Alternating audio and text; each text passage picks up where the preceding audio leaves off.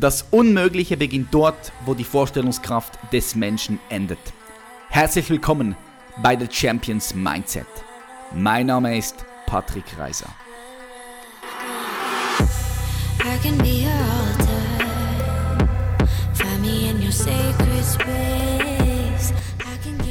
Yo, was geht ab? Patrick hier und herzlich willkommen zu einer weiteren Folge von The Champions Mindset, dem Number One Podcast, wenn es um deine persönliche Weiterentwicklung, deine persönliche Entfaltung geht.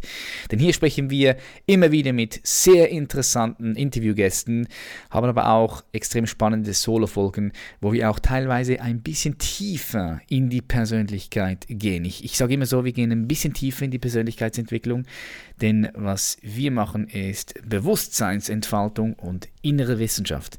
Und dazu kommt in Zukunft immer mehr und mehr Content. Wir haben heute einen super spannenden Gast am Start und zwar Gerhard Hörhan.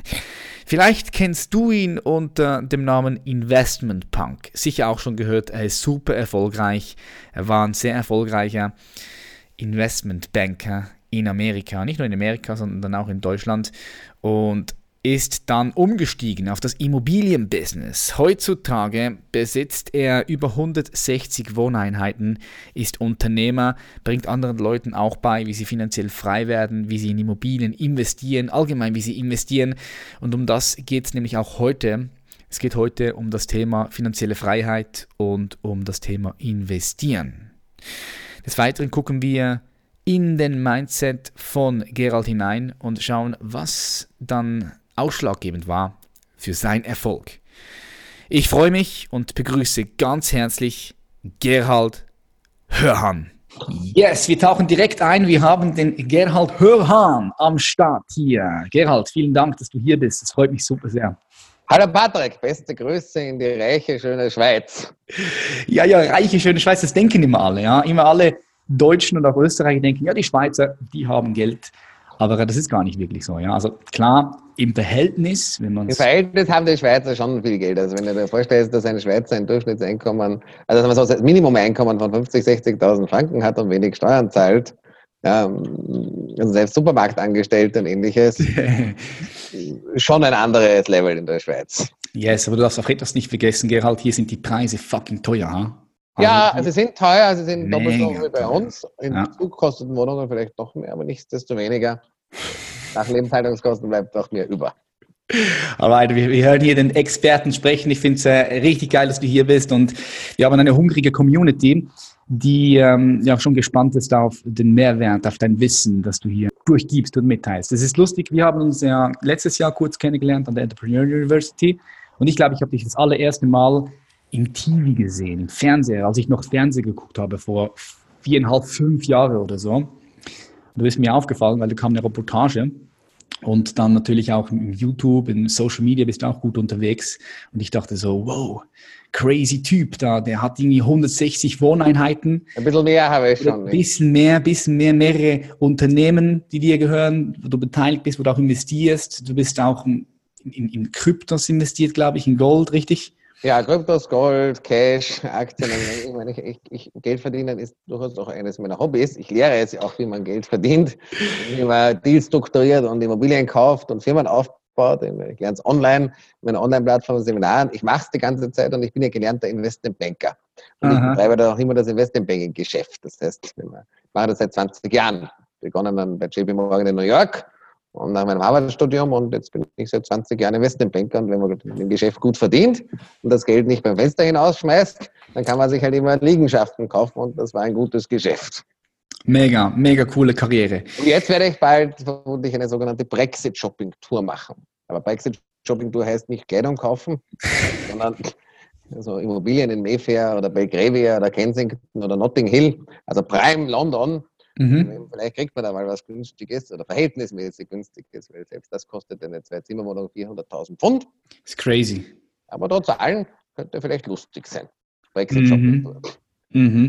Ja, London, die, die Preise in London sind ja crazy, oder? Sind zum, zum Nein, weil die Mieten auch hoch sind, sind auch die Mieten sehr hoch. Und damit, das Mietrecht ist sehr vermieterfreundlich. Ich gebe dir ein Beispiel. Einer meiner Freunde ist Hedgefondsmanager, der hat eine Wohnung in Belgravia für 15.000 Pfund Und wie in England üblich, ist eine Penthouse-Wohnung und wenn es stark regnet, regnet es herein. Als Deutscher hat er den gewohnt, den Fernmieter anzurufen, er soll das in Ordnung bringen und er hat gesagt, if it rains, get a bucket. Und wenn regnet, ja, and if you don't like it, move out. Okay, crazy.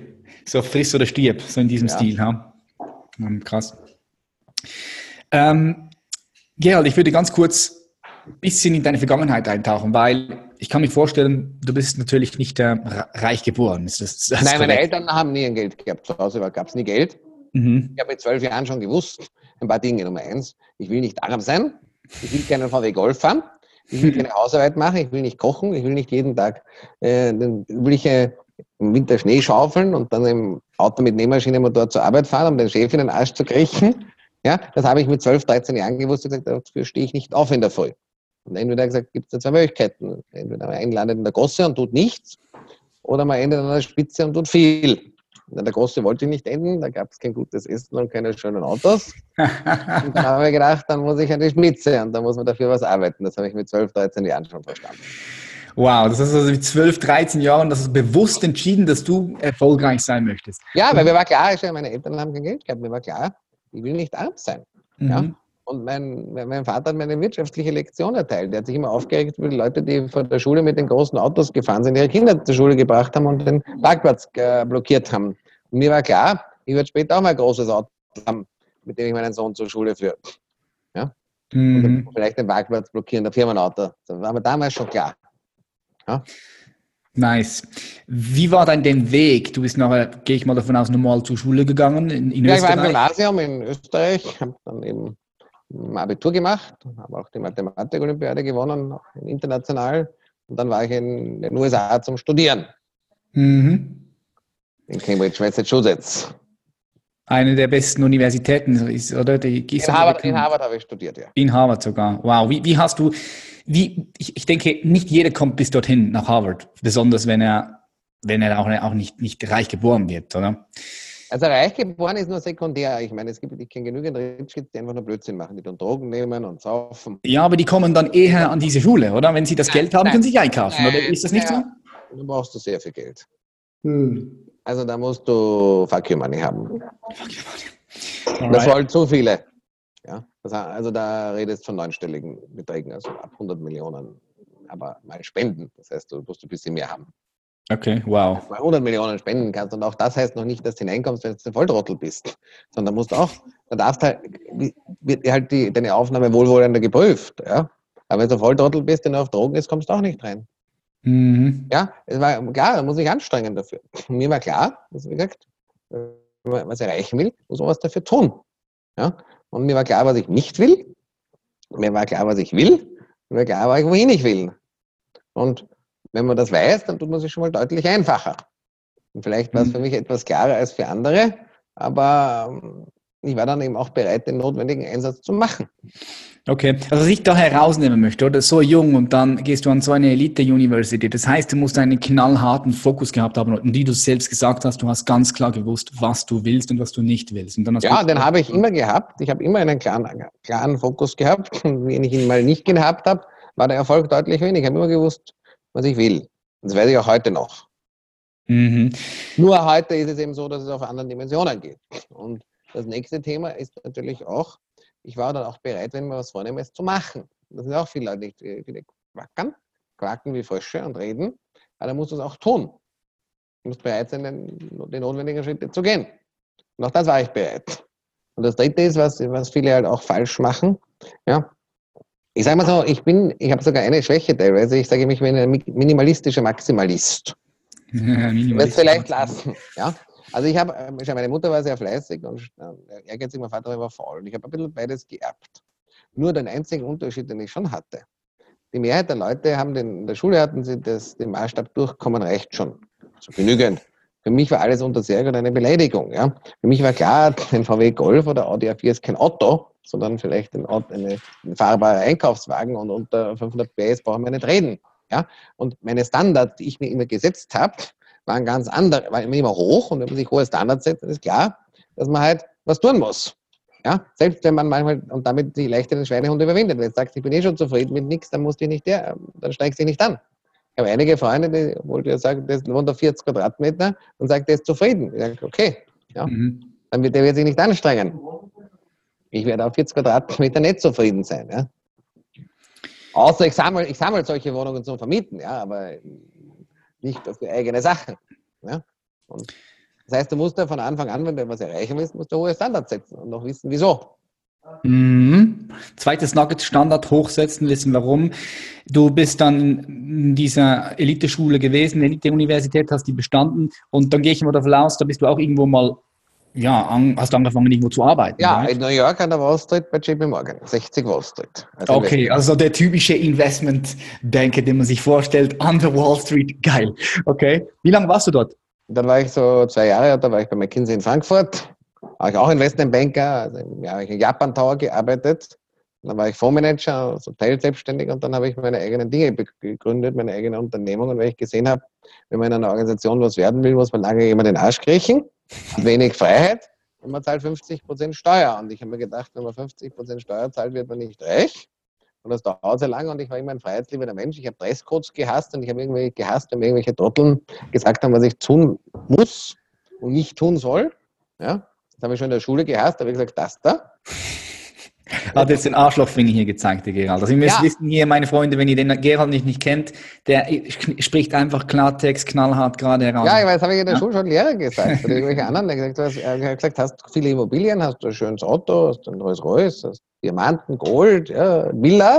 Und wenn die auch gesagt haben, nein, nein, nein, nein, er gesagt, ja, ich will nicht Armut lernen, was du mir erzählst, ja Blödsinn, halt's mal, jetzt gelinde gesagt. Ja. Mhm. Und mir war immer klar, will, was ich will, nämlich eine Spitze. Und es ist anstrengend, aber ich sage doch eines, es ist noch immer erfüllender, als wenn es dir herumwurstelst. Ja? Es ist, ein, es ist eine Hochschaubahn, es ist anstrengend und manchmal es ist sehr anstrengend und demanding, aber wenn du dich nicht weiterentwickelst, fallst zurück und bist dann depressiv. schau in die U-Bahn oder in die Schnellbahn oder in die SBB und schau in der Früh die Pendler an, mit, welchen, äh, mit welcher Laune die Leute in den Zug steigen. Scheiße. Ich denke, wenn du ein starkes Warum hast, ja, das sage ich auch immer meinen Leuten, wenn du ein stark genuges Warum hast, dann kann auch jedes Wie kommen, jedes Hindernis kann kommen, du gehst dem aus dem Weg. Was mich interessieren würde, du sagst, du möchtest noch an die Spitze, ich meine, du bist jetzt, du bist jetzt schon richtig, richtig im Game, um es mal so auszudrücken, das ist natürlich immer abhängig, was für eine Perspektive du einnimmst. Ähm, wo möchtest du dann noch hin und vor allem, warum machst du das, was du tust? Also es sind mehrere Punkte. Also Nummer eins, ist, bei Warum gibt es immer zwei Dinge. Ja, um das auszuführen. Das eine ist, wenn du sagst, äh, es gibt zwei Warums. Eine, ich will etwas nicht. Ich will nicht arm sein. Ja. Ich will nicht der Außenseiter sein. Ich will es allen zeigen. Das sind sogenannte negative Anreize. Ja? Die sind oft am Anfang stärker und treiben dich mehr an.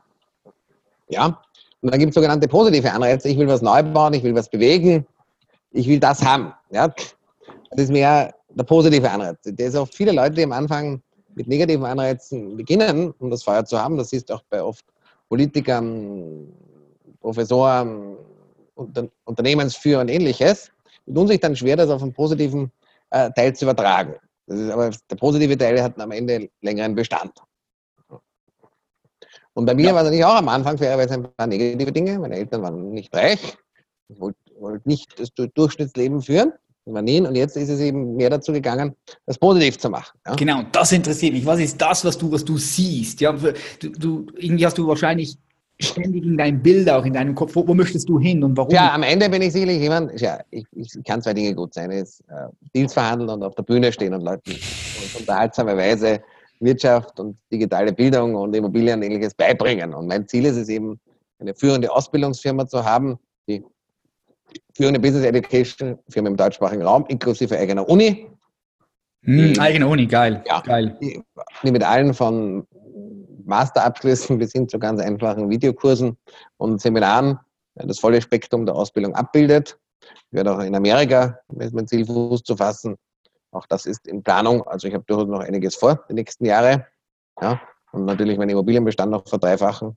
Fuck you money, das heißt äh, Nettovermögen im neunstelligen Bereich ab 100 Millionen eigener Jet, äh, eigener Butler, eigener französischer Sternekoch und vielleicht noch ein paar äh, fahrbare Untersätze als Spielzeuge, wie beispielsweise einen Pagani. Auch den würde ich aber Gebrauch kaufen. Sehr geil, sehr Also, geil. also, also mein Hunger ist nach wie vor da. Und ich sage immer, wenn du den Hunger verlierst, ja, das, was, was, was für mich immer sehr schwierig ist, je höher du steigst und je älter du wirst, desto schwieriger wird es, dass du Leute mit Feuer findest. Ja? Du brauchst doch Mhm. Feuer im Arsch, du brauchst doch Mhm. Hunger. Ja? Und die meisten Leute leben halt irgendwie so in den Tag hinein, aber auch nicht wirklich zufrieden. Dann kriegen sie Burnout und Depression und alles und sind langweilig. Ja? Was du brauchst, ist ein Feuer im Arsch. Und du musst dich mit Leuten umgeben, die auch ein Feuer im Arsch haben. Und das ist, je höher du steigst, je älter du wirst, immer schwerer.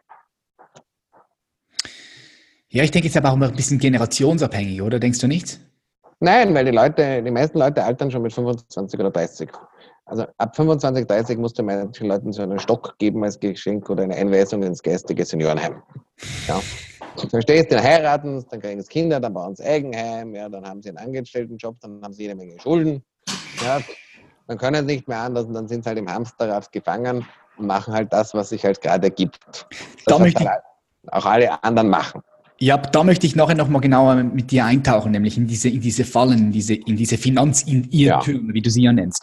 Bevor wir aber in diese Finanzirrtümer reingehen, möchte ich dich fragen, was bedeutet dann für dich finanzielle Freiheit? Ich meine, das ist das, was du auch in deinen Kursen vermittelst, ja, finanzielle Freiheit, wie man da, wie man das, wie man da hinkommt. Was bedeutet das für dich? Also finanzielle Freiheit bedeutet im Prinzip, dass du deine Kosten inflations- und steuerbereinigt durch den Einkommen aus deinem Vermögen decken kannst. Nehmen wir es mal so, deine Kosten sind beispielsweise 100.000 Schweizer Franken und du kannst das Geld nach Inflation und Steuern mit vi- äh, 4% Rendite anlegen, beispielsweise indem du Immobilienbesitz hast und Mieten kassierst oder indem du dividendenstarke Aktien hast oder Unternehmensbeteiligungen oder Anleihen, die das bezahlen oder andere Vermögenswerte, die Einkommen produzieren oder irgendwelche Trading-Modelle, aus denen regelmäßig Ertrag fließt. Und dann brauchst du ungefähr, wenn du sagst, du hast 4% Ertrag, brauchst du ungefähr, wenn du 100.000 Kosten hast, 2,5 Millionen Franken Vermögen. Mhm. Du 5% Ertrag erwirtschaftest, nach Steuern Inflation, wohlgemerkt, hast du zwei, brauchst du 2 Millionen, wenn du 3% äh, Ertrag erwirtschaftest, brauchst du ungefähr 3 Millionen Vermögen. Ja? Und das heißt, dass die Erträge aus deinem Vermögen, wie beispielsweise die Mieten, die Lebenshaltungskosten, plus halt das, was du gern leistest, jetzt ohne dumm zu sein, abdecken. Ja? Und das bedeutet Leben, und das heißt schon, dass man gut lebt, das ist von jedem zu, von Person zu Person unterschiedlich. Was ich als gut finde, mag den einen zu wenig sein, dem anderen viel zu viel. Standardabhängig, standardabhängig, aber- standardabhängig, ja. Aber was, ja, nicht nur standabhängig, auch von, wie man sich halt sein Leben vorstellt. Ja. Mhm. Er hat immer bei anderen Vorstellungen als der Durchschnitt. Ja. Aber auf der anderen Seite geht es schon noch darum, dass du nicht äh, der Verschwendung dich hingeben solltest. Es gibt immer wieder Leute, die dumm werden und das Geld rausschmeißen und dann versaufen, drogen, spielen, ja, herumhuren. Ja, die kommen ja dann gar nicht überhaupt bis dorthin. Weil das wäre Ja, jetzt nämlich teilweise meine, schon. Ey, sie, manchmal kommen sie einmal dorthin. Ja, Ah, ja, genau, und drehen dann Sag- komplett durch. Du hast recht.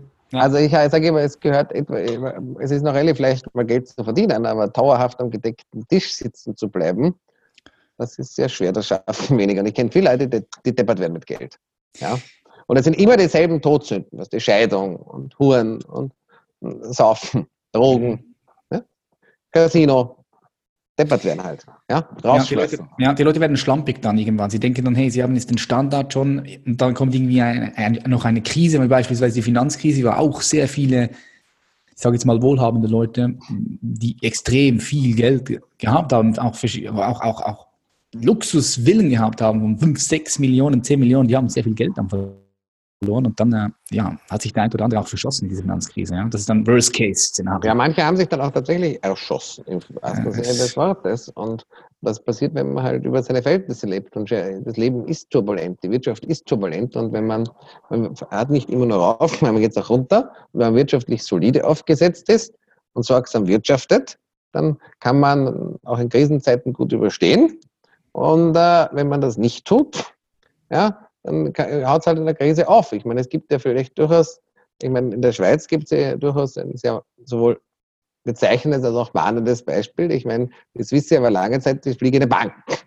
Die Swissia hat immer sorgsam gewirtschaftet, lange Zeit, ja, und äh, hat dann auch in Krisenzeiten ein Geld verdient. Vielleicht nicht mit dem Flugbetrieb, aber mit irgendwelchen anderen Aktivitäten und mit ihren diversen Beteiligungen und Hotels und äh, äh, Airline-Caterer, die immer Geld verdienen. Hat immer solide gewirtschaftet, hat sorgsam agiert, das war sparsam. Und dann ist die sogenannte Hunter-Strategie von irgendwelchen dummen Leuten oder äh, entschieden worden und Leuten, die halt nicht nachgedacht haben, oder Größen waren, hm. wo plötzlich dann eine weltweit führende Fluggesellschaft sein muss und dass man dann sich an maroden Airlines beteiligt. Und das hat dann das bisher zum Bankrott geführt. Ja, das war krass. Also ich glaube, in der Schweiz braucht sich nur die Geschichte das Wissen anschauen und da sieht man sowohl das eine als auch das andere. Und ich bin lieber eine, ich sage immer, ich bin lieber eine fliegende oder äh, fahrende Bank. Das gefällt mir besser. okay, gut, gute Analogie.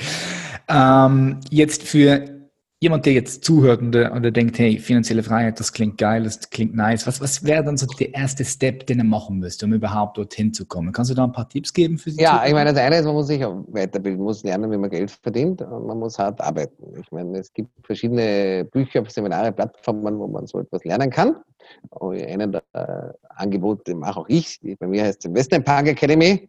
Ich würde mir durchaus auch empfehlen, sich einige dieser Sachen anzuschauen. Ich gebe viel Geld für Weiterbildung aus. Zum Beispiel, ich gebe im Jahr etwa für Börsen, Coachings, Seminare, Konferenzen in etwa 100.000 Euro im Jahr aus. Ja, geil. Geht vielen Dingen echt Spaß, aber, aber bei den Sachen bin ich durchaus bereit, in mich zu investieren. Das ist notwendig. Ich lese auch viele Bücher. Jetzt lese ich gerade vom Redalio äh, die Bücher über äh, Dead Cycles. Nicht, dass er das Principles habe ich schon gelesen. Principles ah, kenne ich schon. Ja, genau, genau. Das kenne ich, aber jetzt ist das neue Buch, das heißt äh, The Cycles. Ja, habe ich auch gehört. Es ist, es ist, ein bisschen technisch, oder? Es ist sehr, sehr ja, ja, aber es, ist, es macht ja nichts. Man sollte sie, ja. ja. Und dann gibt es natürlich auch noch etwas, was ich nenne, die sechs Finanzirrtümer der Mittelschicht, die dazu führen, dass die Mehrheit der Leute im Sklaventum ihrer Schulden lebt und ein paar Leute richtig reich werden. Deswegen hat auch mein erstes Buch geheißen, Investment Punk, warum ihr schuftet, wir reich werden. Und äh, das ist Eigenheim auf Pumpe in der Pampa, das ist Eigenheim auf Schulden am Land. Das sind Konsumschulden jeglicher Art. Mhm. Investieren, ohne eine Ahnung zu haben, zu glauben, mein Angestelltenjob ist sicher, ein Unternehmertum ist unsicher. Die Scheidung und das Unverständnis für die digitale Ökonomie. Ja, auch ganz äh, ein großer Point, den du hier angesprochen hast. Ähm, können wir da noch ein bisschen in, die Details in, in, hineingehen, in diese, in diese Finanziertürme? Wenn jetzt also du sagst ja auch, ein großer Finanzirrtum, so wie ich dich mal richtig verstanden habe, ich habe das mal irgendwo bei dir gelesen, ist, wenn du beispielsweise in Deutschland oder egal wo auch, in der Schweiz, Österreich, ich denke, das ist das Gleiche, wenn du dir ein Haus, ein Eigenheim anschaffst. Ja, in der Schweiz ist es eine Spur anders. In der Schweiz ist es ein bisschen anders. Und, äh, und zwar, also in Deutschland und Österreich ist vollkommen dumm. In der Schweiz kommt es darauf an, wo, weil die Schweiz drei, drei Unterschiede hat. Nummer eins, dass die Schweiz ähm, andere Steuergesetze hat. Nummer zwei, ja, die Schweiz ein paar sehr, sehr reiche Plätze, wo die zwar sehr ländlich sind, aber sehr reich. Also der Kanton Zug ist nicht gerade sehr städtisch, aber Oberegere kann man gute Egelfilets essen. Ja, was ich schon mehrfach getan habe, aber ich hätte, würde mich, ich hätte trotzdem eine Freude, ein Eigenheim am Egel, am, am, am Zugerberg zu haben. Ja? ja. Weil das aufgrund der Steuergesetzgebung und äh, Regulatorik Basis, wo sehr viele reiche Leute kommen. Aber unter der Annahme, dass du nicht in einem dieser sehr reichen Plätze bist, gilt das auch in der Schweiz. Das hat folgende Gründe. Nummer eins ist einmal steuerlich. In der Regel ist in Österreich und Deutschland so, in der Schweiz, glaube ich, jetzt eine Spur anders. Wenn du beim Eigenheim das Dach reparieren lassen musst, kannst du das nicht aus, musst du das aus nachversteuertem Geld bezahlen. Nicht von der Steuer absetzen. In Österreich und in Deutschland du, ist es auch so. Auf der anderen Seite, wenn du jetzt ein Mehrfamilienhaus hast, und das Dach wird kaputt und du rufst den Dachdecker, kannst du das von der Steuer absetzen. Das heißt, das hat einen großen Vorteil. Und dazu kannst du auch die Zinsen und alles mögliche andere von der Steuer absetzen, was du beim Eigenheim nicht machen kannst. Das zweite Thema ist, dass die Vermietbarkeit, wie auch die Mietraumdiete, das heißt Verhältnis Miete zu Kaufpreis, bei einer kleinen Stadtwohnung, meinetwegen in Zürich oder in Luzern oder in Bern, genauso wie in Stuttgart, in Berlin, in Frankfurt oder in Wien, München, besser München. ist ja. als bei einem Eigenheim, also bei einem Villa oder bei einem Haus und es ist auch schwerer vermietbar. Ja, also eine, eine, es ist auch schwerer verkaufbar. Ja, und das nächste ist natürlich, dass auch die Instandhaltungskosten eines Hauses sehr, sehr teuer sind oder einer großen Wohnung, während die Instandhaltungskosten einer kleinen Anlegerwohnung viel geringer sind. Und deswegen sollte man dort, wo es schön ist und dort, wo man hohe Kosten hat, zur Miete wohnen und gleichzeitig Immobilien als Geldanlage kaufen. Und ich kann es vielleicht ganz illustrativ machen. Ich wohne in einer sehr schönen Wohnung im Zentrum von Wien am Stephansplatz. Und wenn ich die Wohnung kaufen würde, müsste ich sicherlich an die 2, 2,5 Millionen Euro hinlegen. Ja, was für Schweizer Verhältnisse noch nicht teuer ist. Was ich zum Beispiel in Zermatt oder in Start mal gesehen habe. Ja. Nicht viel. Ja. Aber für Wien ist es relativ viel. Und äh, ich zahle ungefähr 2.500 Euro Netto-Miete, exklusive Betriebskosten, 30.000 im Jahr. Und ich habe jetzt vor kurzem ein Mehrfamilienhaus in Offenbach bei Frankfurt gekauft mit ein, zwei und drei Zimmerwohnungen mit 20 Wohneinheiten und 20 Stellplätzen. Und dieses äh, Mehrfamilienhaus hat 120.000 Mieteinnahmen und das man noch steigern kann. Das heißt, in meinem Fall lege ich Geld hin, habe 30.000, die ich mir spare, was ich nicht zahlen muss. Und im anderen Fall habe ich 120.000 Einkünfte. Das heißt, es macht mehr Sinn, das Mehrfamilienhaus zu kaufen, mit den Einkünften die Miete zu bezahlen, den Rest hast du noch über. Ja, einfach das ist ein super Beispiel, ja. Das ist ein super, super Beispiel. Ist für all die Leute, vor allem die in Deutschland sind, weil wir haben mehrheitlich, haben wir ja Leute von Deutschland, auch von Schweiz und, und Österreich, jetzt, die denken so, oh, eigentlich würde ich gerne mal ein Eigenheim haben, eine Wohnung oder ein Haus. Und jetzt sagst du, ah, vorsichtig, äh, lieber nicht. Was würdest du dann diesen Leuten empfehlen? Du wohnst zur Miete, auch ein Haus oder eine Wohnung kann man mieten, eine große, und kaufst gleichzeitig Immobilien zur Geldanlage. Das ist deutlich lukrativer. Dann hast du nämlich Vermögenswerte. Und ja, ja, und außerdem, es hat steuerlich gewisse Vorteile, speziell in Deutschland und Österreich. Und es hat der nächste Vorteil davon ist auch, dass eben die Instandhaltungsaufwendungen geringer sind und die Mietraum, also das Verhältnis Miete-Kaufpreis besser ist. Es hat verschiedenste wirtschaftliche Vorteile. Oder auch um es ganz banal zu sagen. Ja, bei einer großen Haus, bei einem großen Haus kann viel hin werden. Ja? Wenn du mietest, da rufst du den Vermieter an und sagst, bitte reparieren. Wenn du das besitzt, musst du selbst reparieren und bezahlen. Hm. Bei einer kleinen Einzimmerwohnung kann nicht so viel kaputt werden. Ich meine, ich hatte schon Fälle, wo Mieter das gut zertrümmert haben. Einmal, glaube ich, äh, also zusammengeschlagen oder sehen. Aber viel mehr kannst du nicht machen in einer Ein- oder Zwei-Zimmerwohnung. Das ist beschränkt. Da ist die Instandhaltung nicht so hoch. Aber ein schönes, großes Haus, da muss man viel in die Instandhaltung investieren und ich rufe dann lieber den Vermieter an und sage, bitte bringen Sie in Ordnung, dass er sich alles bezahlen darf. Ja, eh, beim Haus, beim Haus sowieso. Also wir machen jetzt für den Sommer den Garten hier. Das kostet einfach mal schnell 30k, also 30, 30.000 ja, mit 30.000 kannst, du Garten, eine, ja. mit 30 kannst du schon wieder eine Wohnung anzahlen. Genau, das wäre genau, das wäre jetzt meine Frage. Jetzt angenommen, jemand hat, sagen wir, 30, 40, 50.000 Euro angespart. Wo würdest du das investieren? Also grundsätzlich. Wahrscheinlich Immobilien, right? Naja, es kommt darauf an. Ja, also derzeit würde ich generell etwas vorsichtig sein, weil die Märkte sehr turbulent sind. Also muss, äh, muss vorsichtig sein, weil es, es gibt, stehen viele Gewitterwolken da. Aber ich würde sicherlich einerseits, wenn ich sage, ich kaufe beispielsweise eine Einzimmerwohnung, ja, also im Ruhrgebiet kann man sowas noch zu so halbwegs vernünftigen Bedingungen kaufen oder aus Spezialsituationen, wenn die 80.000, 90.000 Euro kostet. Ja, in der Schweiz wird das nicht gehen, in der Schweiz sind sie viel teurer. Ja, aber in Deutschland gibt es das kann ich äh, mit 20.000 Euro Anzahlung und den Rest kreditfinanziert das kaufen. Nach 20 Jahren ist das abgezahlt und gehört mir. Ja.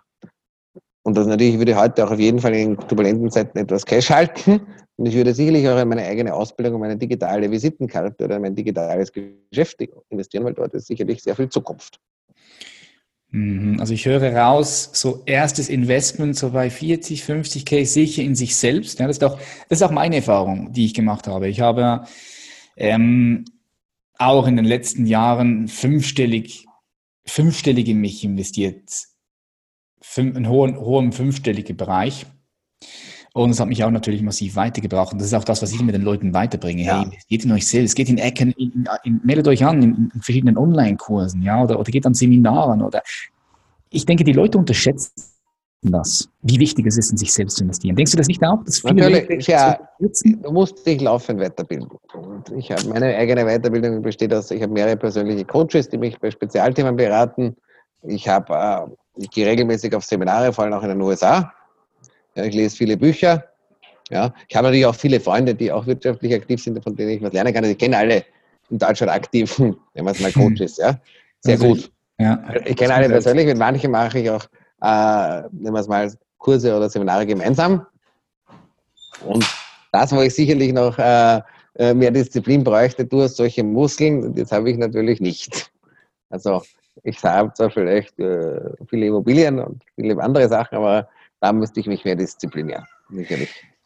Ja, am Schluss, am Schluss, bist du Milliardär und, und, und, und, und, und deine Gesundheit ist abgefuckt. Nein, nein, nein, nein, was, was machst du dafür? Was machst du, was machst du, was machst du für, machst du was für deine Gesundheit? Ja, ja, ja, Schaffst du die Ernährung, Sport? Oh ja, ja, ja, also es ist aber so. Also ich, ich achte schon drauf. Also Nummer eins, ich schlafe gut und fest.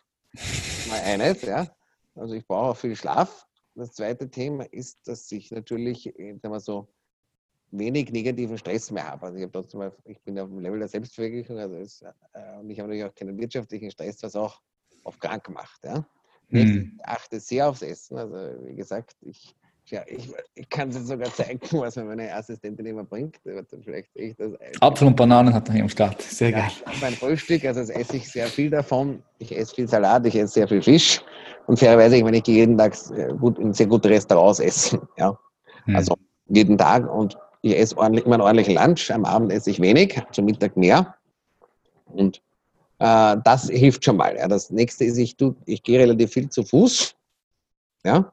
Das heißt, das hat auch einen Vorteil. Ich bin zwar Sport und Gerald ist etwas, das hat sich nie vertragen. Weder in der Schule, meine Turnote habe ich am Verhandlungsweg gefunden, nicht durch Leistung. Ja? Also ich habe auch, es macht wirklich keine Freude. Also ich gehöre zu den Leuten, denen das keine, also ich kann es, sagt mir einmal alle schon gesagt, ich einen persönlichen Fitnesstrainer, das wird dich motivieren und begeisterst du das einfach nicht, ja. Aber ich bin schon jemand, ich bewege mich gerne und dazu gehört Skifahren und Wandern. Und da gehe ich halt schon, ich, ich gehe, versuche jeden Tag, auch wenn es gar so kalt ist, zwei, äh, zumindest eine Stunde Fußmarsch zu machen. Und dann Woche auf zwei oder drei. Also das sind dann schon mal 15 Kilometer. Ja, also das ist das, was ich mache. Und äh, natürlich, ich trinke kaum Alkohol, ich vertrage auch nicht wirklich viel. Ich habe keine Drogen in meinem Leben genommen.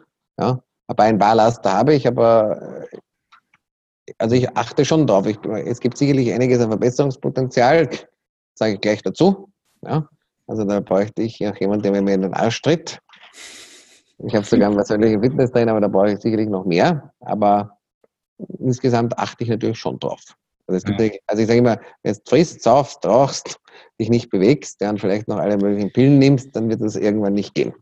Ja, du kannst ja, vor allem kannst du ja auch diese Businessleistung gar nicht abrufen, die du abrufst. Ja, alleine ich, ich, sage auch immer, also du, du, du, brauchst, äh, du brauchst eine gesunde Ernährung, du brauchst auch etwas körperliche Tüchtigung, auch für die kognitive Fähigkeiten. Die verbessern sich ja durch das. Ich meine, du musst heutzutage, ich sage immer, auch ein Business-Athlet sein. Vor allem, wenn du mehrere Unternehmen hast oder richtig richtig Karriere machen möchtest in deinem Bereich, dann, dann musst du auch was körperlich machen und auf die Ernährung gucken. Das ist gut, dass du da. Also, also wenn ich jetzt Mittag was Schweres esse oder was trinken würde, ich meine, dann kann ich nicht arbeiten. Ja. Genau, genau, das ist der Punkt. Du, du schläfst dir direkt wieder ein. Ja, geil. Also, also wie gesagt, also heute habe ich zum Beispiel gegessen Mittag einen Branzino mit Spinat und Tomatensalat ja, und Olivenöl. Also. Was Leichtes. Was? Etwas Leichtes in dem Fall. Ja, also gutes Essen ist mir sehr, sehr wichtig, da bin ich sehr picky. Und ich kann auch jedem raten, auch das zu tun. Also ich sage mal so, jetzt haben die meisten Leute Laster, sage ich mal so. Die meisten haben irgendwelche Laster, manchmal weiß man es halt bei manchen nicht. Ja? Mhm. Und äh, es gibt nur ganz wenige ganz ohne Laster, aber ich sage mal so, wenn man es nicht über, wenn man es übertreibt, dann geht, wird das auf Dauer nicht gehen. Hm. Yes, was mich interessieren würde, Gerald, wenn du jetzt all deine Kompetenzen anschaust, was denkst du, welches war die wichtigste Kompetenz, die dich damals oder die du dir angeeignet hast, um, um heute da zu sein, wo du, wo du bist? Wenn du so eins, zwei Kompetenzen, so die wichtigsten. Also, also das Wichtigste ist, dass du Feuermarsch hast. Also eines kann doch immer wieder. Aber das ist Feuermarsch, das ist, ist es eine Kompetenz? Willst du das ja, ja, ich, ja, aber das ist der Grund, wieso du was machst. Also das kann ich noch immer sagen, das ist noch immer das Aller, Allerwichtigste. Du brauchst auf im Aller schon eine Motivation, was zu okay. tun. Also das Warum, alright. Und dann der zweite Punkt? Und der zweite ist natürlich, sagen wir so, die, ich, wenn ich mir was in den Kopf setze, setze ich es um. Ja? Und das dritte ist, dass ich sicherlich mit Zahlen und Finanzen gut umgehen kann und ein strukturiertes Denken habe. Das heißt, ich verstehe was von Wirtschaft, von Zahlen und von Risiko. Und äh, diese Ding, Art von Dingen kann ich gut kombinieren. Habe ich vielleicht immer alles viel schneller durchschaut als andere. Ich war bereit, noch immer zu arbeiten und äh, hart zu arbeiten, um meine Ziele zu erreichen. Also das war auch immer etwas.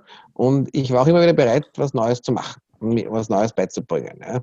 Ich bin zwar bei manchen Dingen trotzdem resistent, also ich, ich ändere mich nicht gern, aber wenn ich sehe, dass es ein Problem gibt oder eine geschäftliche Opportunität oder ähnliches, dann ändere ich mich um 180 Grad und das sofort. Mhm. Um vielleicht ein Beispiel zu nennen, also zum Beispiel früher habe ich halt so geführt wie in der Wall Street üblich, wenn Leute so top-down, eher tyrannisch, ja, und dann habe ich gesehen, okay, wir bewegen uns in die New Economy, wie ich mein Online-Geschäft, die Investment Bank Academy aufgebaut habe. Zusätzlich habe ich gesagt, okay, ich mache es komplett anders und das Arbeiten soll einen Spaß machen. Jetzt haben wir einen Bürohund und lauter so Dinge. Geil. Und es hat sich gelohnt. Ja. Aber die meisten Leute brauchen lange und wenn ich sage, so ist, dann ist die Weiche umgelegt und der Zug fährt in eine andere Richtung. Ganz eindeutig. Und ich glaube, diese Kombination von Dingen äh, hat immer dazu geführt, dass ich erfolgreich war. Ja. Und äh, ich sage mal so, was auch der Fall ist, was viele Leute nicht können, ist Kritik annehmen. Also bei uns, wir haben in der Firma sogar das System Italien-Buch hergezeigt, ja, dass man, äh, jeder jeden kritisieren darf, auch dem Chef. Ja, sehr wichtig. Man darf sehr sogar, und sollen wir sogar, wenn ich einen Blödsinn mache, in den physischen Arsch treten. Ja, ja das, das dürfen die Leute bei mir in der Firma. In einer Firma muss ein Chef in den Arsch kriechen, bei mir kannst du mir in den Arsch treten, wenn ich nicht Ja, ja, das ist 100 Prozent. Das ist e- extrem wichtig. Viele Leute nehmen die Dinge auch viel zu persönlich und dann sind sie nicht kritikfähig. Und dann ja, ja sagen wir so, der Punkt ist, du, wenn, du, wenn du dich weiterentwickeln willst, wirst du nicht, ja, du lernst nicht von Applaus und du lernst nicht vom Arschkriechen. An, äh, je erfolgreicher du bist, desto mehr Leute kommen und setzen sich an deinen Hof und wollen, dass was abfällt für sie und sagen, großer Gott, großer Investor, großer Milliardär, großer, großer, großer, du bist so toll, du bist so groß. Ja? Rücken richten sie dich ohne dies aus und sagen ganz was anderes. Ja? Aber davon lernst du nichts. Wenn du dich weiterentwickeln willst, und es ist etwas, wenn du äh, langfristig mit decktem Tisch sitzen willst und auch mit, persönlich mit dir zufrieden sein willst, musst du dich laufend weiterentwickeln. Weil nur dann wirst du ein interessantes soziales Umfeld haben und nur dann wirst du auch den Respekt der Leute generieren, indem du was Geiles machst, sonst fällt das weg. Und ich habe das oft auch bei Leuten gesehen, die sehr viel Geld bekommen haben, beispielsweise durch einen Unternehmensverkauf. Also, jetzt sagst du, ich kriege 50, 100, 200, 500 Millionen Euro. Und auf Franken sind ja dann doch nicht so kleine Beträge. Und dann werden die Leute faul, umgeben sich nur mit Arschkriechen. Und dann merkt man, dass sie äh, soziales Umfeld und alles sehr rasch hinuntergeht und auch ihre Gesundheit und ihre persönliche Entwicklung dass dann auch nicht zufrieden sind, obwohl sie 100 Millionen Konto haben. Ja. Und deswegen musst du dich laufend pushen und laufend weiterentwickeln. Und du siehst das auch bei älteren Leuten, ja, die Unternehmer, die bis ins hohe Alter arbeiten, bis ins hohe Alter aktiv sind, ja, auch wenn die alle möglichen Laster haben und rauchen, saufen, fressen und alles, werden oft mit 80 und 90 noch sind aktiv und leben und irgendwelche Leute, selbst wenn sie deutlich gesünder gelebt haben, aber irgendwie ihre Aufgabe verloren haben, sich nicht mehr weiterentwickeln, von der Gesellschaft nicht mehr gebraucht werden, in den Ruhestand geschickt worden, diese Leute verfallen und versterben. Ganz einfach. Mhm. Ja, und die verlieren dann auch irgendwie die Verbindung zum Puls. Also zum, ja, die sind nicht mehr am Puls. Ich kenne ältere Leute, die sich auch gar nicht mehr mit der neuen Technologie auseinandersetzen. Also die, die, die, die können nicht mal ein iPhone bedienen. Ja, sind 60 Jahre, 70 Jahre wollen, Vielleicht gibt vielleicht ein, ein, ein, warnendes Beispiel. Ja. Mhm. Die Mutter von einem Bekannten von mir hat gesagt, sie fahrt jetzt schon so auf den Ruhestand. Mhm. Und ich habe euch schlicht und einfach direkt gesagt, du wirst bald am Friedhof sein und versterben. Da habe ich entrüstet angeschaut, was ich mir einbilde, zu sagen, ganz einfach. Hat sich damals schon ein bisschen schwer damit gehen, ein bisschen faul, ein bisschen dick. Ja. Aber die musste halt jetzt immer zur Arbeit gehen und da musste halt ein bisschen gehen und sich bewegen und hat er gewisse Limite gehabt. Gesagt, ja, wenn du jetzt im Ruhestand bist, dann gehst du nicht mehr, dann frisst du dich hinein und dann wirst du irgendwann ausschauen wie eine Kugel und dich nicht mehr bewegen können und dann bist du irgendwann tot. Ganz einfach. Ja? Und so ist es bei sehr vielen Leuten. Ja? Und natürlich muss ich immer laufend überwinden. Ja? Und du lehrst das beim Sport, ich lehre es im Business. Ja? Im Sport könnte ich manchmal mehr davon brauchen, wie gesagt. Ja? Aber nichtsdestoweniger, wenn du stehen bleibst, wirst du nicht zufrieden sein und dein soziales Umfeld wird sich negativ entwickeln. Abgesehen von den materiellen Dingen natürlich. Mhm. Yes, point, point. Wirklich die Komfortzone immer wieder verlassen und auch das unangenehme Gefühl versuchen zu suchen und dort hineinzugehen und die Komfortzone so immer weiter und weiter ausweiten. Finde ich sehr geil, dass du das auch so sagst. Ähm, Jetzt, wenn wir nochmal beim Invest Investieren bleiben, du investierst ja auch in, in, in nicht börsennotierte Unternehmen. Right? Ja, richtig. Jetzt hier zwei Fragen. Und zwar eine Frage aus der Sicht der Unternehmer. Das heißt, vielleicht haben wir Leute, die hier ähm, mal irgendwann unternehmerisch tätig sein wollen oder es vielleicht schon sind und sich fragen, okay, wie bringe ich es dann hin, um einen Investor in mein Unternehmen zu holen? Aber auch aus der Sicht, okay, du hast jetzt schon etwas, etwas an Cash und du möchtest das in ein nicht börsenkotiertes Unternehmen investieren und dich beteiligen. Von beiden Seiten. Erstens, meine Frage als Investor an dich. Auf was guckst du, wenn du, wenn du, wenn du investierst in so ein nicht börsenkontiertes Unternehmen? Also, ganz, ganz, ja. also, also viele Dinge. Nummer eins musst du dich in der Branche auskennen. Ja? Wenn du dich nicht auskennst, kannst du sowas schwer machen. Aber es gibt halt immer wieder Leute, die, wenn mal beispielsweise äh, erfolgreicher Gastronom, ja, der vielleicht schon ein bisschen in Ruhestand ist, sagt, er will noch mit der Szene aktiv sein und finanziert andere Restaurantbetriebe. Ja? Oder ein Handwerker, der gesagt hat, er hat seinen Handwerksbetrieb verkauft er ist schon ein bisschen älter, investiert jetzt in andere Handwerksbetriebe. Oder das kann ja auch viel größer sein. Aber ich sage mal, oft, in Mehrheit der Fälle beginnen sie oft so bei Beträgen so ein paar hunderttausend, halbe Millionen, Millionen, zwei Millionen. Das nennt sich sogenannter Business Angel. Wenn es mhm. größer ist, brauchst du dann einen Fonds. Ja, das sind dann Private Equity Fonds, die sind ein bisschen schwieriger doch. Venture Capital Fonds. Und wenn ich jetzt als Investor schaue, schau ich mal, sind die Leute ehrlich? Das Wichtigste. Ja? Haben die Leute eine solide wirtschaftliche Disposition? Ja? Auch, bei, auch sonst in ihrem Umgang. Ja? Sind die Leute fachkundig? Also können sie das, was sie tun wollen oder so? Wie ist ihre Arbeitseinstellung? Dann natürlich auch, wie sind die wirtschaftlichen Konditionen? Sowohl die wirtschaftlichen Konditionen des Einstiegs in die Firma, als auch die wirtschaftliche Entwicklung, der Wettbewerb und so weiter des Unternehmens. Also wenn jetzt das eine sehr wettbewerbsintensive Branche ist, mit wenig Eintrittsbarrieren, ist vielleicht uninteressant. Ja? Mhm. mhm. Wenn das etwas ist, wo es hohe Eintrittsbarrieren gibt oder äh, wo es ein stabiles Geschäft ist, ist es leichter. Ja? Aber es hängt am Ende noch immer, musst du mit der Person oder mit dem Management-Team, wo du investierst, gut zusammenarbeiten können. Das müssen ehrliche, solide Leute sein. Und ich darf vielleicht einen Freund von mir zitieren, da haben wir mal der Aufsichtssitzung über das Thema diskutiert und er hat gesagt, er würde nie jemand Geld geben, der seine Ehefrau betrügt. Hey, geil. Dann habe ich ihm geil. gesagt, ja, da fallen ja 80 Prozent der Leute weg. Das hängt ich von einer Scheidung und der dann die Hälfte betrügen ihre Ehefrau. Ich gesagt, ja, ist richtig, aber dann kann ich halt nur mit wenigen Geschäfte machen. Weil eben, seine Ehefrau betrügt, wird auch seine Geschäftspartner. Richtig, das ist, das ist so geil, dass du das sagst, man. Ich sage ich sag auch immer, wenn du einen Freund hast und, und der betrügt seine Ehefrau oder seine Freundin, dann, wer weiß, ob er dich auch irgendwann mal betrügt, ja, ob er dir auch irgendwann mal das Messer in den Rücken stellt. Ja, das ist, hat mit Integrität zu tun. Ja, es hat mit Integrität zu tun. Es gibt natürlich bei Menschen etwas, das nennt sich der Sextrieb, ja. Das ist leider manchmal etwas un, unplanbar und es ist natürlich auch, also sagen wir so, ich sehe das nicht in der Extremität, ja, weil natürlich, sagen wir so, der Sextrieb ist ein natürlicher Trieb jedes Menschen. Ja, und ich weiß auch nicht, ob der Mann oder auch die Frau zur Monogamie grundsätzlich geboren wurde. Anderes aber, Thema, ja. Aber das ist sicherlich trotzdem ein negativer Hinweis. Also wenn jemand nur herumhurt und dauernd sein Ehepartner oder seine Feinde betrügt, ist sicherlich ein klarer Hinweis, dass man vorsichtig sein soll. Ja, ja. Genau. Es wäre bei mir ein Negativum. Ich sehe es nicht so extrem, aber es soll ja zeigen, am Ende muss, muss mit Leuten zusammenarbeiten, die positiv denken, die solide sind, die wirtschaftlich in Ordnung sind, die ja Fachwissen haben, die hart arbeiten. Also ganz klassische Werte. Mhm. Genauso wie es im persönlichen Umfeld das auch brauchst.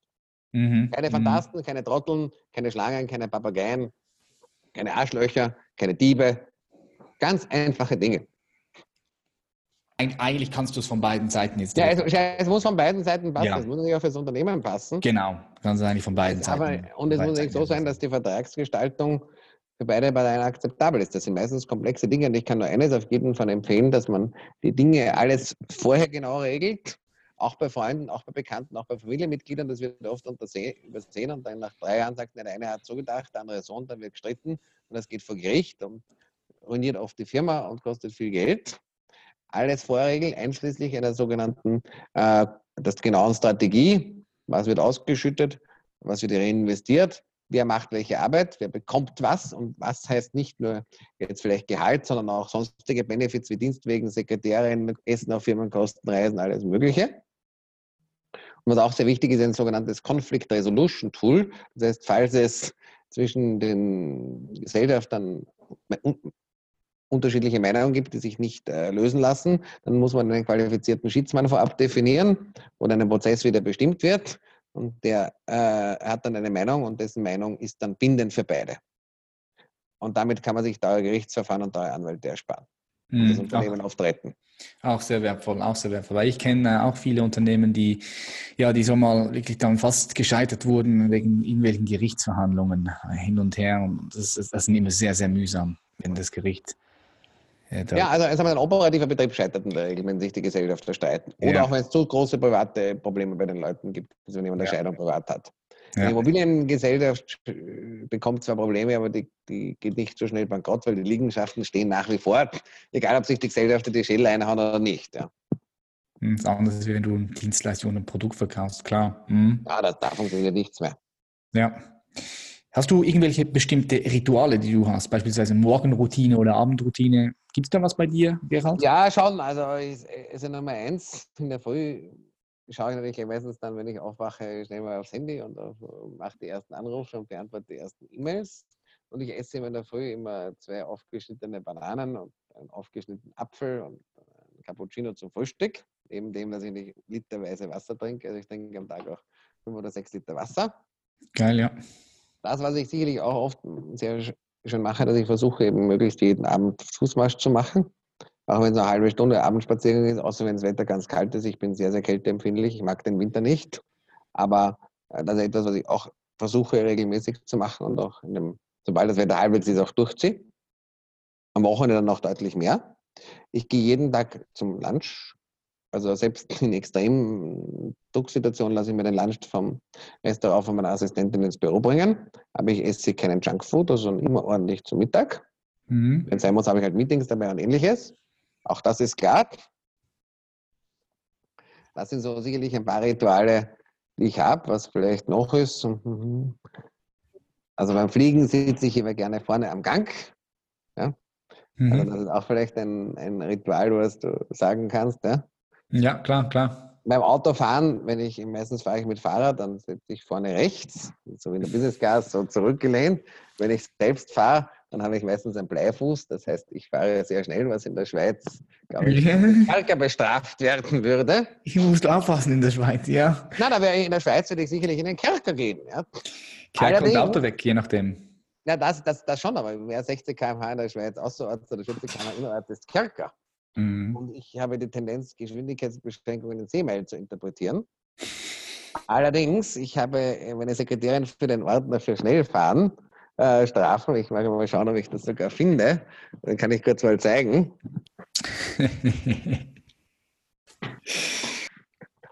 wow.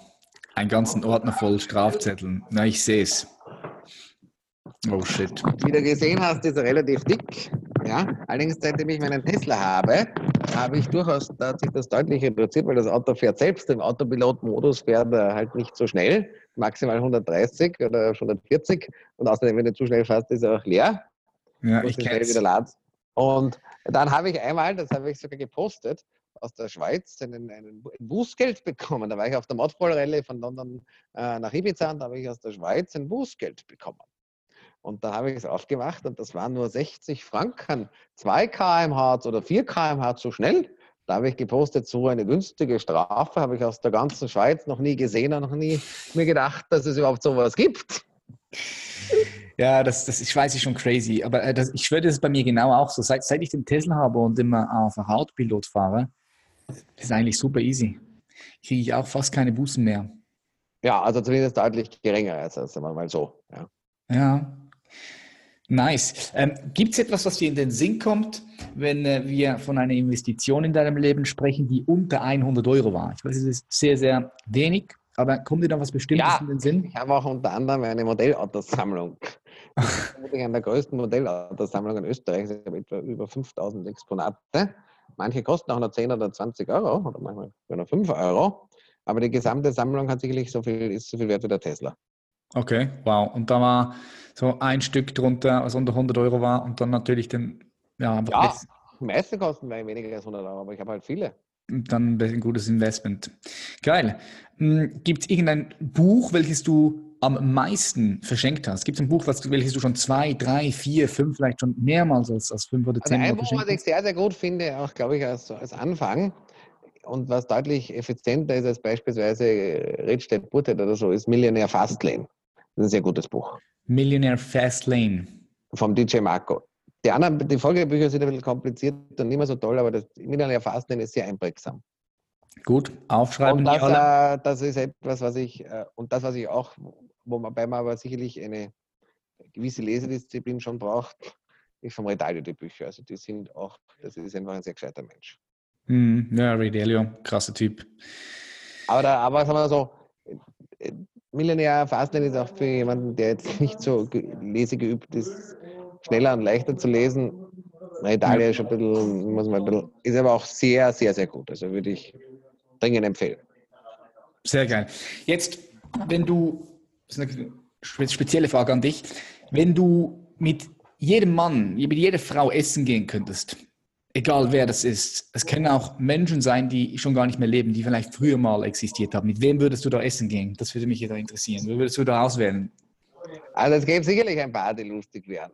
Also man, Warren Buffett, Klar. Larry Fink, Steve äh, Peterson von der Blackstone Group oder äh, äh, Mr. Sp äh, Mr. Schwarzmann von Blackstone äh, Stone Group oder den Henry Krevis. Ja. Ja. Den, auf jeden Fall würde ich gerne den Redalio treffen oder den Mr. James Simmons, den Gründer von Renaissance. Natürlich so Leute wie beispielsweise den Elon Musk oder den Jeff Bezos. Und ich würde es auch cool finden, den Trump zu treffen. Müsst mal schauen, Ja. wie der wirklich tickt. Weil fairerweise, ich meine, ich bin, widerspreche vielen seiner Ansichten und viele seiner Ansichten vom Mauerbau und von den Kohlekraftwerken sind scheiße und zutiefst verwerflich, aber nichtsdestoweniger. Ich meine, er hat es halt geschafft, against all odds, am amerikanischer Präsident zu werden. Sage ich auch immer, ja. Und er hat fairerweise, wenn man auch anschaut, was von, von seiner konservativen Agenda, die nicht jedermanns Sache ist natürlich, aber er hat das Supreme Court umgefärbt, er hat die Steuern reduziert, er hat die Deregulierung durchgeführt, also er hat von dem, was er versprochen hat, ziemlich viel gemacht.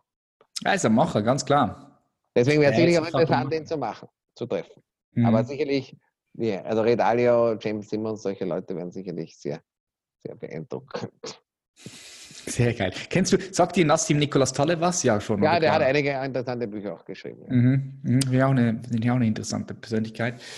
Ähm, was würdest du heute anders machen, wenn du nochmal zurückgehen könntest? Gibt es da irgendwas, Ja. was du heute komplett anders machen würdest? Aber jetzt aber so, ich sage das mit einem Punkt, ex post bist du immer gescheiter als ex ante. Ja? Und ich sage jetzt auch nicht, ex, ex post wäre es gescheiter gewesen, hätte viel mehr Immobilien investiert zum Beispiel. Ja, Viel mehr Also- in Immobilien, noch viel mehr. ja weil die Preise so stark gestiegen sind, aber ex ante bist du nicht so gescheit wie ex post. Ja, ja, klar. aber klar. wenn du jetzt natürlich aus, aus der aus, aus ex post Betrachtungsweise das siehst, ein paar Sachen. Nummer eins, ich hätte das digitale Geschäft früher kennen müssen. Ich hätte sicherlich manchmal mehr Risiko nehmen sollen und zwar schon nicht, äh, nicht erst, wenn sich was notwendig ist, sondern schon vorher, proaktiver. mhm. Letztlich äh, mein Privatleben besser organisieren und äh, mehr Zeit darin investieren sollen. Und ich hätte bei der Auswahl der Geschäftspartner sorgfältiger sein sollen. Hm, wichtige Points hier, ja. Interessant. Super. Äh, danke für das Teilen. Und jetzt kommen wir auch schon zu den letzten Fragen hier. Du beschäftigst dich, gehe ich mal davon aus, ja auch mit der Gesellschaft, ja, beobachtest die Gesellschaft, äh, was Ja. passiert, beobachtest die Märkte. Ich denke, du bist super gut am Puls. Jetzt, wenn du mal rauszoomen würdest und die Welt von oben betrachten würdest, vom Mond. Stell dir vor, Gerald, du fliegst mit SpaceX zum Mond ähm, oder, oder mit, mit Virgin Galactic. Also SpaceX, die gehen ja auf den Mars, nicht zum Mond. Und du guckst dort oben die Welt an. Was denkst du, wie würde die Welt so in 30 Jahren aussehen? Was? Also sagen wir so, ich, ich glaube, das ist leider aus der heutigen Sicht noch nicht ganz äh, klar und aus einigen traurigen Dingen. Mhm. Wenn man sich anschaut, die letzten fünf Jahre sind, also sagen wir so, bis 2000, bis kurz nach der Finanzkrise oder noch leicht danach, gab es so von Anfang oder Mitte der 80er, Ende der 80er Jahre etwas, wo man gesagt hat, Liberalismus, Freiheit, Welthandel, Grenzen äh, herunterreißen, Zölle herunternehmen, gemeinsame Währung, vieles mehr, also ein gemeinsam, ein kooperatives Verhalten auf globaler Basis. Ja. Also Mhm. der Bush und der Putin waren gute Freunde. Putin war auf Bush seiner Range und ähnliches, also um das ein Beispiel zu geben. Ja? Und äh, Deutschland, Frankreich, da waren auf vielen Ebenen, haben immer eng zusammengearbeitet und so weiter. Und was wir heute haben, ist, dass äh, wir zwar viele Probleme auf der Welt haben, aber vor allem einer der größten Probleme ist, dass es politisch, man glaubt, durch Abschottung Feindbilder produzieren, Rechts- und Linkspopulismus, Nationalismus, Mauerbau, Zölle und alles mögliche andere, dass man die globalen Probleme löst. Und ich sehe vor allem die Gefahr, einerseits, wenn es äh, Umweltprobleme oder so gibt oder wenn es Finanzkrisen gibt, dass man das nur durch Kooperation lösen kann und nicht durch äh, kurzfristigen Nationalismus, wobei hier sowohl Rechtsnationalismus oder Rechtspopulismus, vertreten durch Leute wie den Trump oder auch eine Frau Le Pen oder eine, äh, äh wie heißen die in Italien, die Lega Nord, und genauso schlimm sind aber auch die Linksextremisten. Also in Deutschland wären das halt Linke und Teile der Grünen oder gibt es ja in allen Formen. Und wie man ja jetzt in Frankreich oder Italien schon sieht, tun sich die auch zusammenmotten, um eben Feindbilder zu schaffen. Und ich befürchte, dass, wenn sich das nicht wieder ändert, dass unsere Welt auch eine sehr turbulente Zeit haben könnte. Ja, inklusive Kriege und inklusive Umweltprobleme. Und ich glaube, was sehr wichtig wäre, aber was derzeit leider in die Gegenrichtung geht, dass man die Technologie nicht für die künstliche Intelligenz und andere Dinge produktiv einsetzt, beispielsweise nicht für Waffensysteme und nicht für Zerstörung, sondern zur Lösung der Umweltproblematik. Weil der Klimawandel wird ein Problem darstellen. Mhm. Ja, sauberes Wasser wird ein Problem darstellen und vieles mehr. Und derzeit wird irrsinnig viel Geld und Energie unserer Gesellschaft Waffen und Kriege und Verteidigung und alle möglichen anderen bösen Dinge investiert, anstatt, nehmen wir es mal, die Probleme, die da sind, zu lösen und uh, unsere Gesellschaft weiterzuentwickeln. Und ich glaube, dort liegt das größte Problem, was wir derzeit haben. Und da sehe ich derzeit, vielleicht gibt es wieder mal eine Kehrtwende, aber derzeit ist das eine unerfreuliche Entwicklung, die auch potenziell, insbesondere beim Finanzcrash, sehr gefährlich sein kann.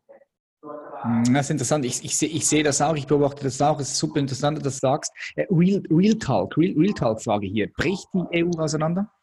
Nein. Also aus jetziger Sicht nicht. Also wie gesagt, ich bin kein Hellseher. Wir wissen ja nicht einmal, ob England austritt, wohl gemerkt. das wissen wir auch noch nicht. Aber ich glaube auch, das wäre, also das würde wirklich gröbere Verwerfungen nach sich führen, wirtschaftlich wie politisch. Aber mhm. natürlich, who knows? Ja, also auszuschließen ist gar nichts, je nachdem, welche Affen an die Macht kommen. Ja, und ich sage mal so, ideal ist, so in Italien ist vielleicht schon ein Vorbote, was für, ich meine, Italien hat immer verrückte Regierung gehabt. Der Berlusconi war auch, ein, ja, so viel verurteilt, der hat, gar nicht, der hat gar nicht mehr gewusst, wie viel Gerichtsverfahren er hat. Ja.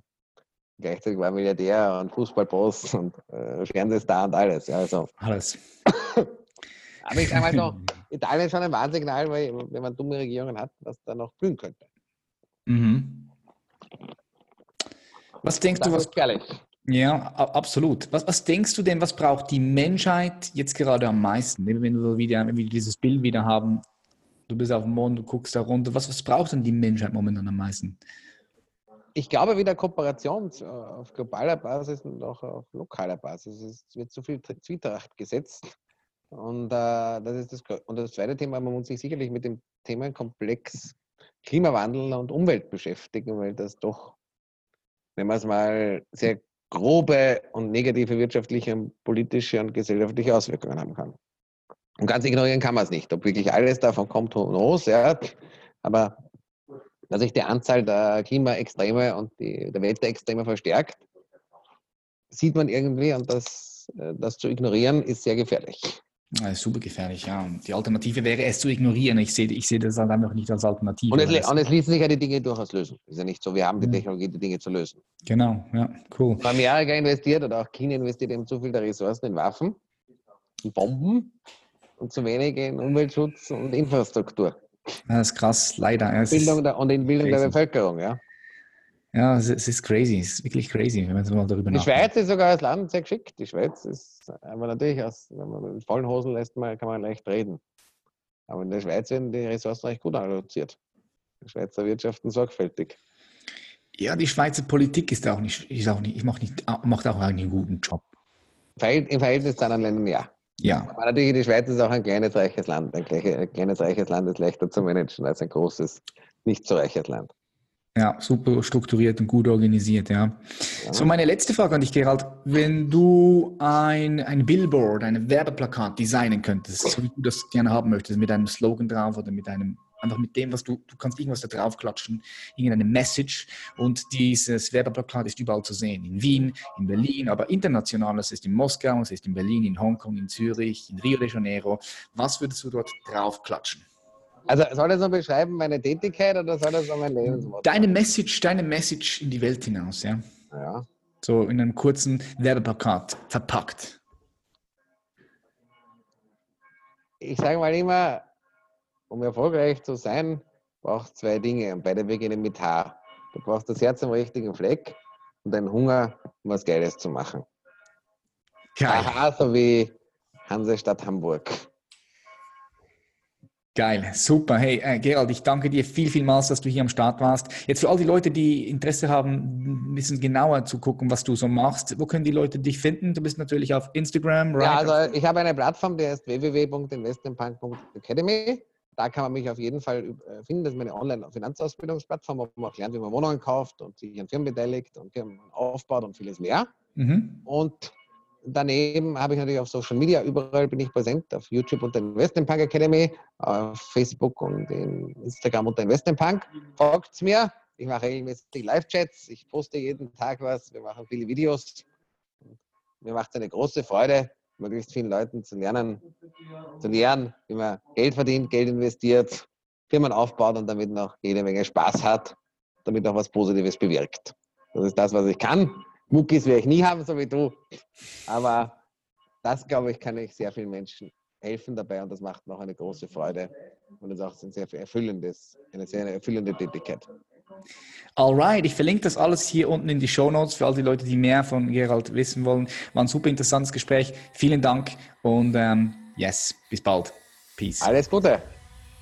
Alright, alright, alright, meine Freunde, das war's wieder. Ich hoffe, du konntest sehr viel mitnehmen. Ich hoffe, das Gespräch und das Interview hat dir Spaß gemacht. Wenn dem so ist, dann äh, frage ich nur für etwas. Ich mache keine Werbung auf diesem Podcast, obwohl wir das schon lange könnten mit über 350.000 Downloads in so einer kurzen Zeit. Aber ich will das werbefrei halten. Aber ich frage für etwas. Ich frage nur für etwas. Wenn du Mehrwert daraus ziehen kannst, dann frage ich, kannst du dem Podcast bei iTunes eine positive Bewertung geben und ihm, wenn möglich, 5 Sterne geben. Wenn du das natürlich geil findest und feierst, weil das bringt uns weiter. Des Weiteren natürlich auch geil, wenn du diese Folge auf Instagram teilst, dann sehen es deine Freunde. Wenn du über diesen Podcast weitersprichst, weil wenn er dir Mehrwert gibt, dann bin ich mir sicher, wird er auch deinen liebsten Mehrwert geben und so wachsen wir organisch weiter und wir geben richtig Gas. Hey, ich danke, dass es dich gibt. Mach Schlaf und wir sehen uns im nächsten Talk. Ich freue mich. Bye bye und Peace.